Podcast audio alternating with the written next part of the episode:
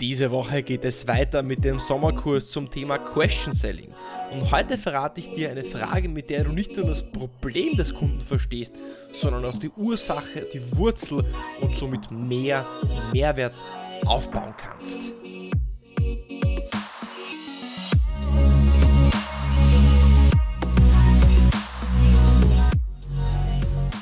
Herzlich willkommen bei Deal, deinem Podcast für B2B-Sales von Praktikern für Praktika.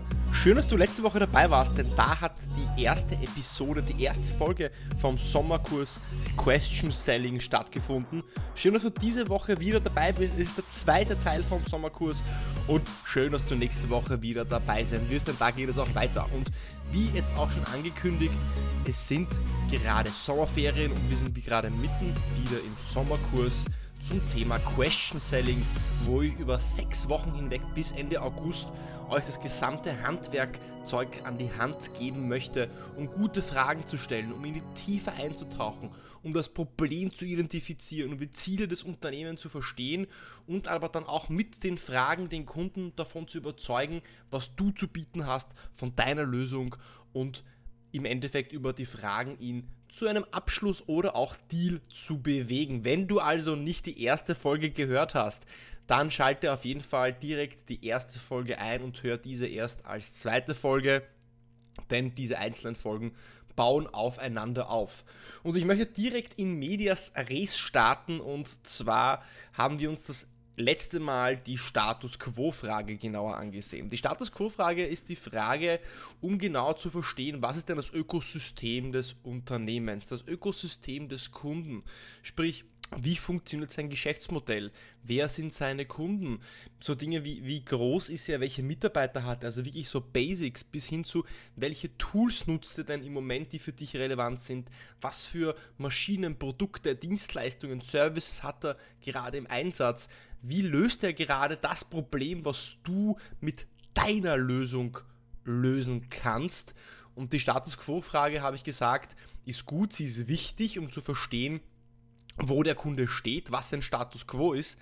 Aber wir wissen auch, dass die Status quo-Frage mit Vorsicht genossen werden muss, mit Vorsicht verwendet werden muss, denn je mehr Status quo-Fragen du stellst, desto geringer ist die Abschlussrate. Und deswegen habe ich dir gesagt, wandert diese Status quo-Frage in eine Art von Expertenfrage um, in der du dem Kunden nicht nur Fragen stellst, sondern ihm auch neues Wissen bringst. Beispiel, wenn du also fragen möchtest, wie oft kommt es denn bei Ihnen zu Überspannungen, dann kannst du daraus eine Expertenfrage machen, die den Kunden auch Insights bringt und stattdessen fragen, Laut einer Studie vom BDEW sind Unternehmen in ihrer Größe mit zwei Überspannungen monatlich konfrontiert. Wie ist das bei Ihnen? Der Unterschied zur Status Quo-Frage ist einfach, dass du durch die Frage auch direkt schon Insights bringst, dich als Experte positionierst, den Kunden auch neues Wissen schaffst und nicht nur egoistische Fragen stellst, die nur dir dienen und die dir ähm, Informationen bringen und den Kunden genau gar nichts. Und an dieser Stelle knüpfen wir jetzt direkt an, wir gehen weiter zur Problemfrage. Die Problemfrage dient dazu, dass du, dass du verstehst, was das Problem des Kunden ist. Denn ohne ein Problem braucht, gibt, es, gibt es keine Lösung und ohne eine Lösung gibt es auch keinen Deal. Das heißt, das, was wir hier machen im Verkauf, ist es immer, Lösungen zu präsentieren und Lösungen für Probleme zu finden. Aber damit wir erstmal ein Problem lösen können, müssten wir ein Problem finden. Deswegen müssen wir eben diese Problemfragen stellen, um auch ein Problem zu identifizieren. Stell dir das so ein bisschen vor wie ein, eine Lücke, die du identifizieren möchtest. Du hast zuerst einmal die Status quo des Kunden verstanden. Und jetzt möchtest du verstehen, wo der Kunde hin möchte. Also wo ist er jetzt? Und jetzt möchtest du verstehen, wo will er hin? Also was ist sein Ziel? Und daraus ergibt sich eine Art von Lücke, ein sogenanntes Gap. Und je größer die Lücke ist, je größer der Unterschied zwischen dem Status quo, wo der Kunde jetzt ist, hinzu, wo er hin möchte, desto größer ist auch der Mehrwert, den du aufbauen kannst, denn desto größer ist das Problem, das du lösen kannst. Was sind jetzt also Beispiele für Problemfragen, die du stellen kannst? Ein Beispiel wäre, was für eine Herausforderung haben Sie? Relativ einfach. Was läuft nicht so, wie Sie es sich vorstellen? Eine Abwandlung davon ist, wenn es nur eine Sache gibt, die nicht so läuft, wie Sie sich vorstellen würden, welche Sache wäre denn das? Oder was ist der Grund, dass Sie sich jetzt auch verändern möchten, wenn der Kunde auf euch, auf dich zukommt? Ja? Ähm, sind Sie zufrieden mit XY? Was sind denn vielleicht die Nachteile der aktuellen Lösung? Mit was für Dingen sind Sie gerade nicht zufrieden? Womit kämpfen Sie denn gerade im Moment am allermeisten? Und dann öffnet sich der Kunde und sagt dir, naja, was gerade nicht so läuft, ist, dass wir sehr lange warten müssen, bis wir Ersatzteile geliefert bekommen. Oder was gerade nicht ganz so rund läuft, ist, dass die Latenz für unsere Kunden in Südamerika höher ist als für unsere Kunden in Europa und dadurch wird auch das Erlebnis, das Kundenerlebnis eingeschränkt. Was auch immer für ein Produkt du verkaufst. Jetzt wissen wir aber auch, aus Studien, dass diese Problemfragen von erfahrenen Verkäufern gestellt werden. Und erfahrene Verkäufer stellen mehr Problemfragen als Status Quo-Fragen. Im komplexen B2B-Verkauf korrelieren aber Problemfragen nicht mit dem Abschlusserfolg. Das geht aus einer Studie aus äh, dem sogenannten Spin-Selling von Neil Rackham ähm, hervor. Dort haben sie hunderte B2B-Sales-Prozesse untersucht und haben festgestellt, dass auch im, dass gerade auch die Problemfragen nicht mit dem, nicht mit dem Abschlusserfolg tatsächlich korrelieren. Und warum ist das so? Ich gebe dir ein Beispiel. Angenommen, du bist ein Verkäufer und du stellst die Frage, naja, wie lange suchen Sie denn schon nach einer Lösung? Das wäre so eine sogenannte Problemfrage. Ja, wie lange suchen Sie denn schon nach einer Lösung, wenn der Kunde auf dich zukommt? Du wirst das Problem verstehen. Und der Kunde antwortet, naja, sicher schon seit zwei Jahren, wir haben mehrere Lösungen evaluiert, aber keine passende gefunden. Und du dann im nächsten Schritt auf diese Antwort des Kunden direkt dein Produkt pitcht, was 90% aller, aller Verkäufer machen, dann bringst du dich um sehr viel. Denn in der Antwort des Kunden, sicher, sicher suchen wir schon seit zwei Jahren nach einer Lösung. Wir haben mehrere Lösungen evaluiert, aber noch keine passende gefunden. Stecken so viele Wörter drinnen, die du jetzt noch hinterfragen könntest. Aber die meisten Menschen hören zu, um zu interpretieren, aber hören nicht zu, um zu verstehen. Hör doch einfach mal zu, um zu verstehen und hinterfrage dann, stell eine Follow-up-Frage, eine Metafrage um zu verstehen, was der Kunde meint. Mehrere Lösungen evaluiert, keine passende Lösung gefunden. Was steckt dahinter? Was meint der Kunde genau damit? Denn erst wenn du den Kern des Problems verstehst, die Wurzel des Problems verstehst, in die Tiefe eintauchst, bekommst du genug Material geliefert, um tatsächlich auch ein großes Gap, ein großes Problem zu identifizieren, das du dann lösen kannst. Ein zweites Beispiel für eine Problemfrage ist, äh, wenn du jetzt eine, eine Lösung verkaufst, die im Smart Grid-System ähm, agiert. Ja? Was für eine Herausforderung haben sie denn gerade mit ihrem Stromnetz? Und der Kunde sagt dann, wir haben immer mehr Geräte im Einsatz und unser Netz kämpft oft mit Spitzen. Hör, hör, hör genau zu. Wir haben immer mehr Geräte im Einsatz und unser Netz kämpft oft mit Spitzen. Immer mehr Geräte und kämpft oft. Da sind schon mal zwei unbestimmte Mengenangaben drinnen, die du hinterfragen kannst. Wie viele Geräte hat er im Einsatz? Wie oft kämpft er jetzt genau mit Spitzen? Einmal pro Woche, dreimal pro Monat? Das sind alles Infos, die du brauchst, um die Größe dieses Gaps eben auch zu identifizieren. Und wenn du das nicht tust, dann bringst du dich eben um sehr viel. Und deswegen sollst du nach dieser Problemfrage wo du fragst, was ist Ihre Herausforderung? Du bekommst eine Antwort. Und jetzt gehen wir zur zweiten Frage über des heutigen Tages. Also eigentlich die dritte Frage schon, ist es die Lock-on-Frage. Lock-on, also du lockst dich auf ein Wort ein und hinterfragst dann, gehst in die Tiefe rein, um genauer zu verstehen. Und da möchte ich dir eine kurze Geschichte erzählen, die ich selbst erlebt habe. Und zwar bin ich mal vor Jahren nach Zürich geflogen, um dort ein Unternehmen zu treffen, und äh, ich bin dort hat am Flughafen geschlafen, am Flughafenhotel geschlafen und habe nur meine Laptoptasche mitgehabt, ein paar Toilettsachen und äh, mein Telefon in einem Notebook, in einer Notebooktasche. Und über Nacht hat sich mein, äh, mein Handy komplett entladen und ich habe mein Aufladegerät vergessen. Das war damals so ein Blackberry mit vielen Knöpfen. Und ich gehe in ein Geschäft in Flughafen. Im Flughafen gibt es diese Elektronikgeschäfte und da möchte ich mir so ein Ladegerät kaufen. Ich gehe also zu diesem äh, Elektronikhändler und frage ihn, naja, ähm, ich habe jetzt einen Blackberry hier, ich brauche bitte dringend meine, ein Ladegerät, weil ich habe ein Meeting und alle meine Kontaktdaten, Adressen sind auf diesem Blackberry gespeichert lokal. Bitte helfen Sie mir, haben Sie ein Aufladegerät für diesen Blackberry? Und er schaut mich an, schaut diesen Blackberry an und stellt mir eine Frage und sagt, aha, das heißt, ähm, kann es vielleicht sein, dass Sie dieses Telefon, diesen BlackBerry in Ihrer Laptoptasche über Nacht gelagert haben und irgendwas da drauf gedrückt hat auf diesen Knopf in der Mitte des Blackberries, so dass dieser Blackberry die ganze Nacht geleuchtet hat und dadurch der Akku entladen worden ist? Und in mir ist einfach ein Licht aufgegangen, also mein Licht ist aufgegangen, nicht, die, nicht das Licht des Blackberries. Man dachte, verdammt gut der hat nämlich verstanden, dass mein Problem eigentlich nicht ist, dass, mein, dass ich kein Ladegerät habe, sondern mein Problem ist, dass ich keine Hülle habe und sobald ich meinen BlackBerry in eine Tasche reinstecke, drückt, kann irgendwas hinter, gegen diesen Knopf drücken, somit leuchtet das Display die ganze Zeit und somit wird das Ding innerhalb von zwei, drei Stunden entladen. Er verschwindet hinter der Theke, er holt nicht nur ein Ladegerät, sondern holt auch eine Hülle, zeigt man diese Hülle und diese Hülle hat eine Auskerbung genau an der Stelle, wo dieser dicke Knopf vom BlackBerry war, so dass wenn diese Hülle auf dem Gerät drauf ist, es eben nicht dazu kommt, dass was draufdrückt und das Handy erlangt wird.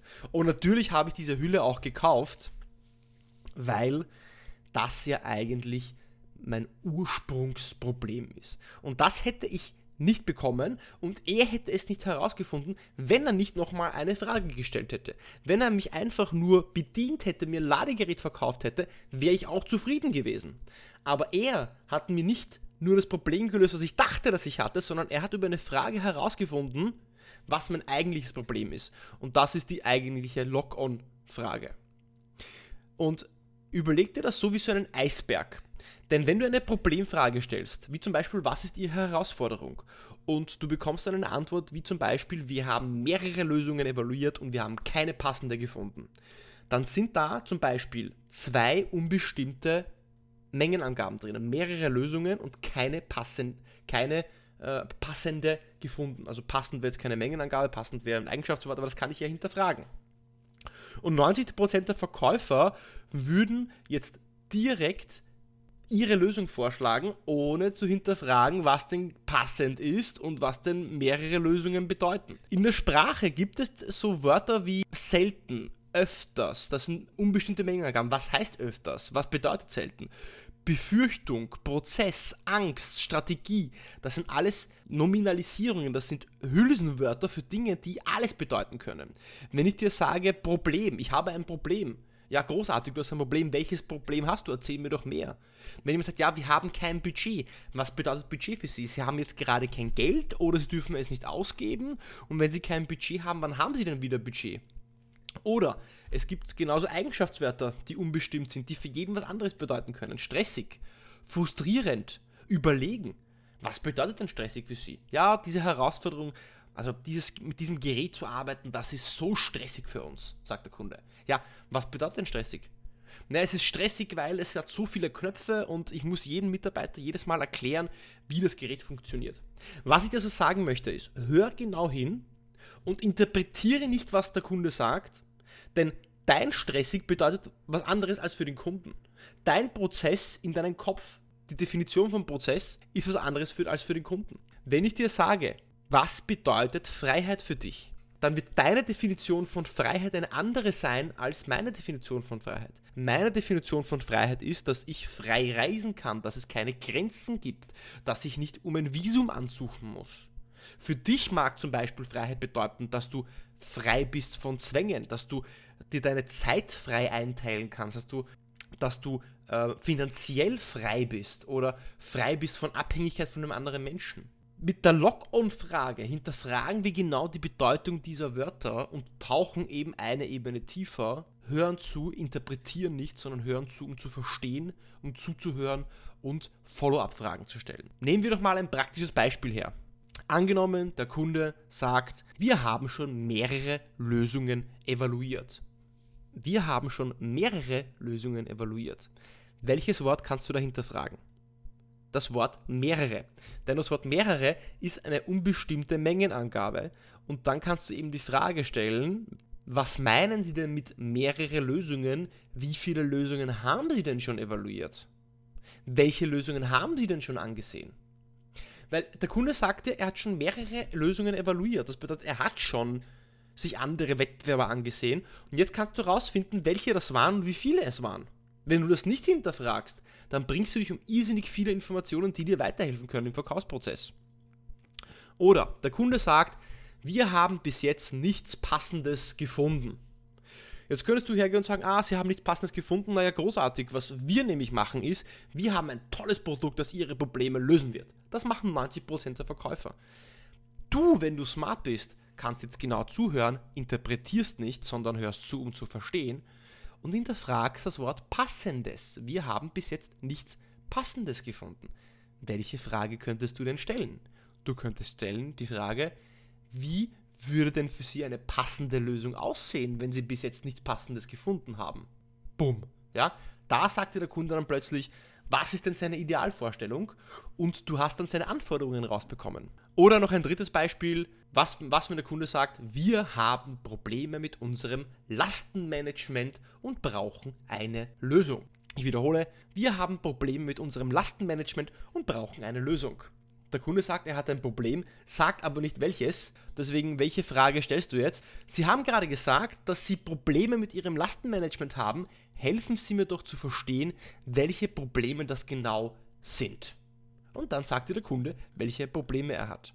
Was ich dir damit also mitgeben möchte ist, höre zu und interpretiere nicht in das, was der Kunde sagt, deine eigene Welt hinein, weil deine eigene Welt deine eigene Landkarte unterscheidet sich von der Landkarte des Kunden, sondern höre zu, um zu verstehen, höre zu, was der Kunde sagt und versuch reinzufragen, zu hinterfragen und die Bedeutung dieser Wörter, seine Bedeutung, seine Landkarte zu verstehen. Und so wirst du auch das Problem des Kunden identifizieren und eher auch zu einer Lösung kommen, die auch tatsächlich nicht nur das Symptom behebt, sondern tatsächlich auch die Wurzel des Problems.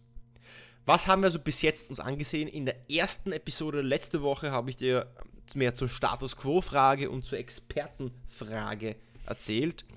Und heute haben wir uns angesehen die Problemfrage. Der zweite Schritt ist die Problemfrage, denn nachdem du verstehst, was der Kunde hat, was sein Status Quo ist, wo er sich bewegt, was sein Ökosystem ist, möchtest du verstehen, was ist sein Problem. Und lass dich nicht abspeisen mit der ersten Antwort. Hör zu, versuch die Landkarte des Kunden zu verstehen und stell nach dieser Problemfrage eine Log-on-Frage. Hinterfrage das, was der Kunde sagt, mach eine Follow-up-Frage, geh in die Tiefe und versuch genau zu verstehen, was er mit Problem meint, mit passend meint, mit selten, mit öfters, mit Freiheit, Budget, Strategie, Befürchtung, stressig, Angst, überlegen, frustriert. Was bedeutet das für ihn? Selbst so Dinge wie Marketing können für einen etwas komplett anderes bedeuten als für den anderen. Und das ist das, was ich dir heute zeigen wollte.